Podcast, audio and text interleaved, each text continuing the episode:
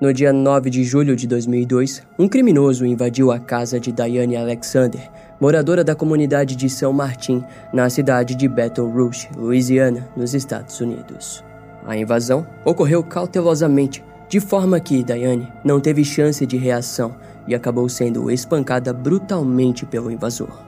Seu agressor ainda tentou violentá-la, mas por sorte o filho de Diane entrou pela porta dos fundos e, ao perceber o que estava acontecendo, foi para cima do homem desconhecido. O homem, porém, conseguiu fugir e o filho de Diane apenas se lembrou brevemente do carro do suspeito ao testemunhar posteriormente. Diante aquele ataque, a polícia associou o ocorrido a uma série de assassinatos que estavam acontecendo em Baton Rouge há algum tempo. Diane só se recuperaria do ataque quase um ano depois, quando o então conhecido pela mídia como o assassino em série de Baton Rouge já estava em seu auge, contando com um número de cinco vítimas. Durante a caça, o apresentador John Walsh do programa Americans Most Wanted nomeou o assassino em série de Baton Rouge como ocupante do terceiro lugar em seu top 10 fugitivos de 2002. A trilha de morte era nítida para a imprensa, mas a polícia evitava utilizar o termo assassino em série em suas abordagens. De qualquer forma, uma caçada por um criminoso violento estava acontecendo e era nítido por todos os moradores de Baton Rouge que as mortes precisavam acabar.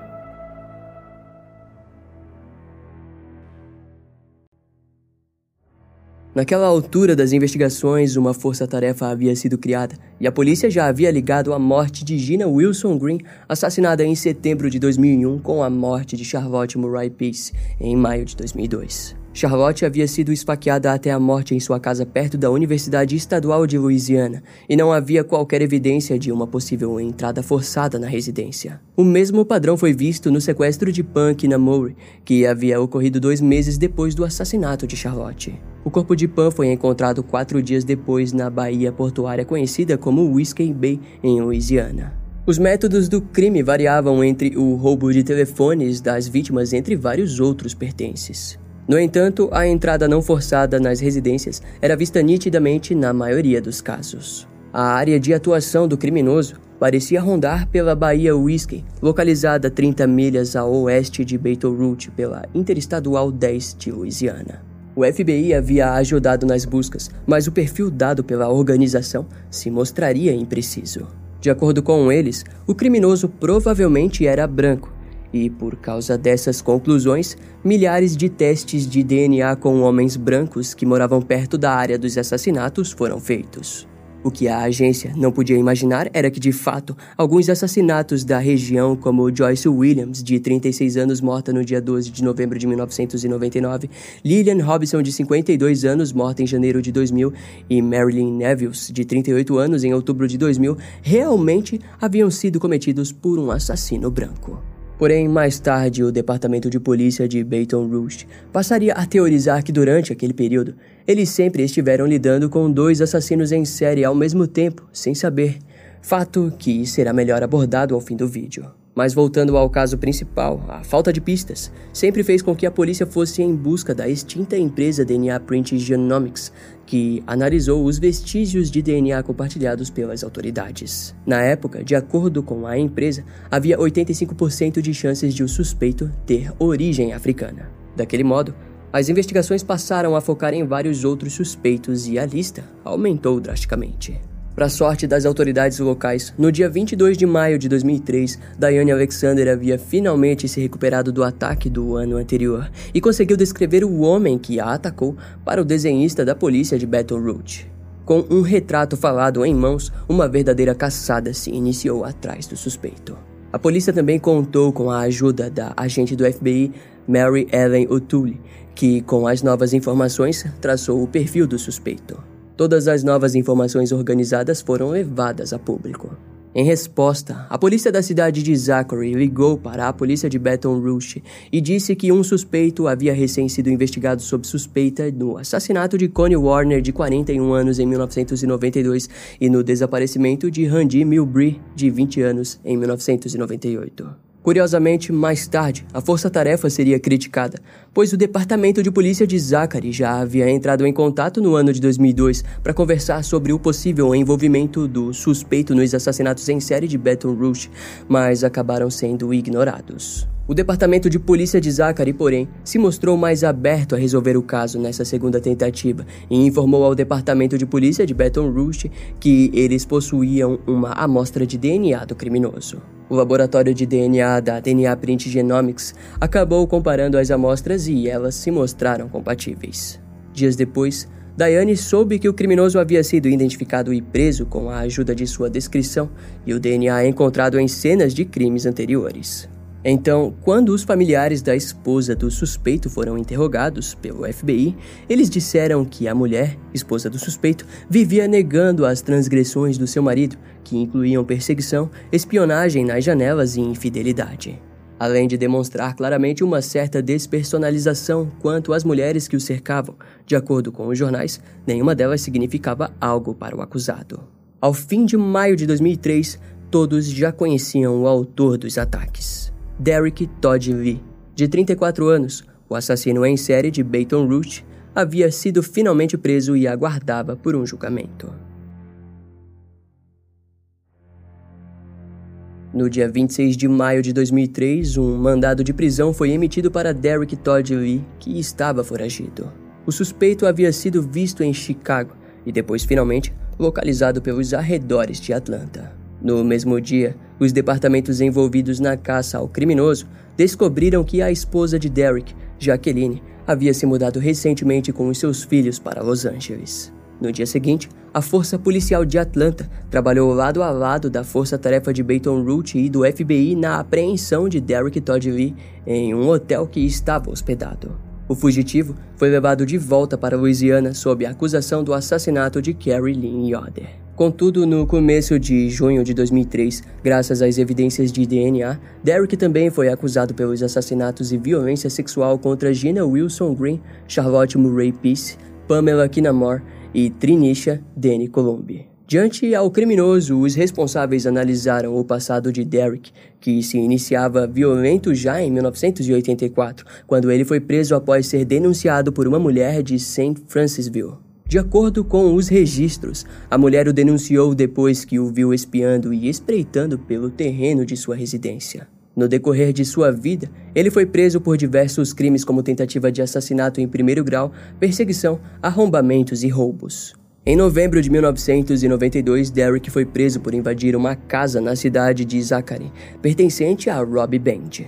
No ano seguinte, o criminoso e um cúmplice, Thomas Whittaker Jr., foram presos após invadir a residência de Melvin Foster, de 73 anos, que foi violentamente espancada e roubada. Em julho de 1993, ele foi condenado a um ano por roubo. Em setembro de 1995, foi preso sob denúncia de espiar pela janela da casa de uma mulher. E ainda nesse mesmo mês, Derek foi preso por roubar um brechó do Exército da Salvação. Em agosto de 1997, as tendências sexuais retornaram e ele acabou preso diversas vezes após ser flagrado espiando mulheres. Em agosto de 1999, Derek foi novamente preso após entrar em uma residência sem ser convidado, onde no local ficou espiando uma mulher em específico. No mês de janeiro de 2000, ele foi acusado por tentativa de assassinato em primeiro grau contra a sua namorada na época, com Sandra Green. Até onde se sabe, uma discussão havia começado em um bar após Derek ser questionado por sua namorada sobre as investidas que ele estava dando em outras mulheres no local. Quando a polícia foi acionada, ele tentou fugir e até mesmo jogou o seu carro em cima do delegado de Baton Range, sendo assim condenado a dois anos pelo incidente. Em setembro de 2001, a atual esposa dele, Jacqueline, o acusou por agressão, mas mais tarde todas as acusações foram retiradas. Após a sua prisão em 2003, sob o envolvimento em sete assassinatos, os investigadores de Louisiana e Mississippi passaram a procurar por evidências que talvez o conectassem a vários outros assassinatos.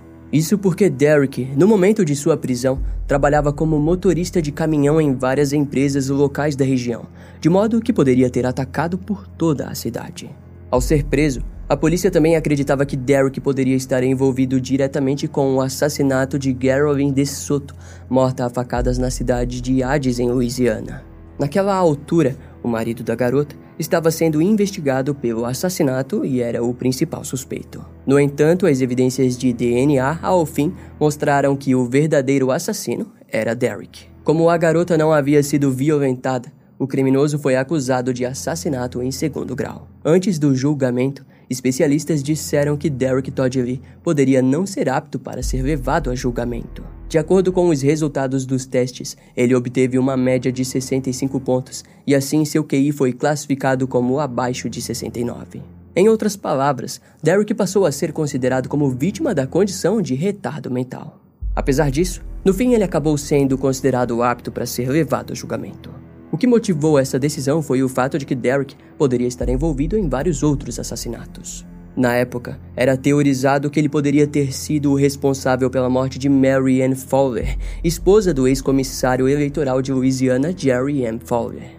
Mary havia sido sequestrada no Natal de 2002, em uma lanchonete em Port Allen, perto da paróquia de West Baton Rouge. A mulher jamais havia sido encontrada, e nenhum vestígio levava-se a crer que ainda estivesse viva. Um fato curioso aconteceu no dia 14 de agosto de 2003. Diane Alexander entrou em contato com a empresa Lafayette Crime Stoppers Inc., que tinha oferecido 100 mil dólares para qualquer informação que levasse à captura do assassino em série de Baton Rouge. Afinal, foram as informações dela que haviam levado Derek para a prisão. Entretanto, a Lafayette Crime Stoppers Inc. disse que Diane não possuía os requisitos necessários para receber a recompensa. Aquela informação enfureceu Diane, que sentia que merecia aquela quantia oferecida publicamente. Além do mais, ela havia sido a única vítima e sobrevivente de Derek Todd Lee. Porém, ela não obteve sucesso em seus pedidos e, para Diane, apenas lhe restou esperar pelo julgamento do seu agressor. O julgamento de Derrick começou no dia 5 de agosto de 2004 em Port Allen, Louisiana. A promotoria possuía fortes provas contra Derrick no seu envolvimento na morte de Garen de Soto. No dia seguinte, o criminoso informou que o seu defensor público não seria capaz de representar uma defesa satisfatória. Entre aspas, isso não é fama e fortuna para mim. Minha vida está em jogo, disse Derrick ao tribunal.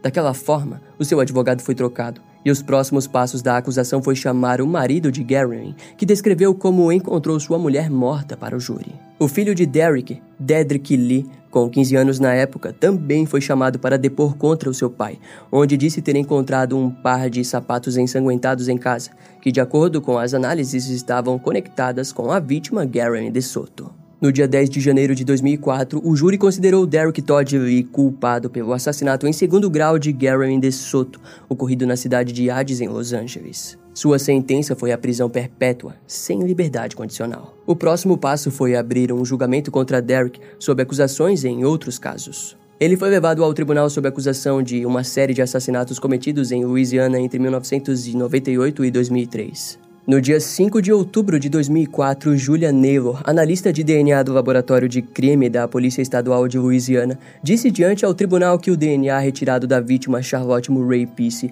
pertencia a Derek Todd Lee. No dia seguinte, Diane Alexander testemunhou informando que Derek era o homem que havia agredido e quase estuprado. A defesa do criminoso tentou trazer uma testemunha especializada que alegaria insanidade, mas logo foi rejeitada pelo juiz. No último dia do julgamento, o júri de Baton Rouge considerou o criminoso culpado e sentenciado à morte pelo assassinato de Charlotte Murray Peace. Sua sentença foi à morte por injeção letal, onde esperaria pelo dia da execução no corredor da morte na penitenciária estadual de Louisiana. No mesmo ano, Marianne Fowler foi declarada morta após não conseguirem conectar Derrick em seu desaparecimento no Natal de 2002. No dia 22 de fevereiro de 2006, Diane Alexander contratou um advogado para conseguir a recompensa que desejava. No entanto, a Lafayette Crime Stoppers Inc. informou que a oferta de recompensa havia expirado no dia 1 de agosto de 2003. A empresa também alegou que a mulher não havia usado a linha direta para informantes e, daquela forma, não correspondia com os termos necessários para a recompensa. O caso foi decidido ao fim em favor da Lafayette Crime Stoppers ANC. Nos anos seguintes à condenação de Derrick, os jornais continuaram a informar que o criminoso poderia estar envolvido em vários outros crimes. Um desses crimes seria o de Eugene Boyce Fortain, encontrada morta em agosto de 1997. A polícia informou que provavelmente ele fosse o autor, mas não haviam evidências suficientes para acusá-lo. Além do mais, na época da prisão de Derek, foi descoberto que o assassino em série, Sean Vincent Gillis, também atuava na região. Sean foi preso no dia 29 de abril de 2004 ao ser ligado a três acusações de assassinatos. No dia 21 de janeiro de 2016, os jornais de Louisiana anunciaram que Derek Todd Lee havia morrido de uma doença cardíaca no hospital de Louisiana, para onde havia sido transferido após apresentar necessidade de tratamento que a penitenciária estadual de Louisiana não poderia oferecer. No ano de 2018, o filho de Derek, Dedrick Lee, de 19 anos, foi preso após se envolver na morte de seu amigo, Valentine Brooks, de 16 anos, em East Feliciana, na Louisiana. Inicialmente, ele contou à polícia que havia encontrado seu amigo na cama do quarto segurando a arma do seu pai. Contudo, pouco tempo depois, a verdadeira história veio à tona.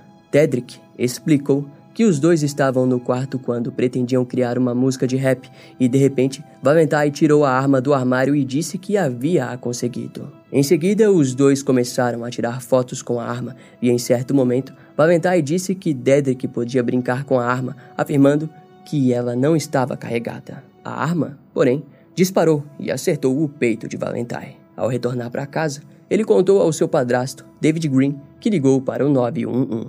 David inicialmente apoiou a história de que havia encontrado Valentine na cama do quarto e com a arma no peito, como se houvesse sido um suicídio. Segundo o xerife de East Feliciana, Jeff Travis, Dedrick Lee parecia estar muito chateado com o incidente e expressou remorso por causar a morte do seu amigo. Embora a mídia o condene por ser filho de um assassino em série, o xerife respondeu dizendo: Não importa de quem ele é filho, ele ainda teria sido preso pela mesma acusação porque é baseado nas evidências que temos. Esse fato é irrelevante para o caso. As evidências coletadas também se mostraram consistentes com a história verdadeira do ocorrido, e assim Dedrick foi liberado sob fiança. O criminoso, Derek Todd Lee, arrastou uma sombra em cima de dezenas de famílias assombradas pela perda brutal de seus familiares. E no fim, ele foi apenas mais um entre as centenas de assassinos em série sanguinários que quase escaparam da justiça, mas que acabaram sendo presos devido à garra dos investigadores e das próprias vítimas, como Diane Alexander, que nesse caso foi a principal responsável pela prisão do criminoso. Esse caso vai ficando por aqui. Eu espero que você tenha gostado. Não esquece de me seguir nas outras redes sociais. Meu Instagram é brian.m com dois M's, E M M E. E não deixe de conhecer o meu canal no YouTube com os episódios mais recentes que irão demorar um pouco mais para vir aqui pro podcast. Eu vou ficando por aqui, até a próxima e tchau.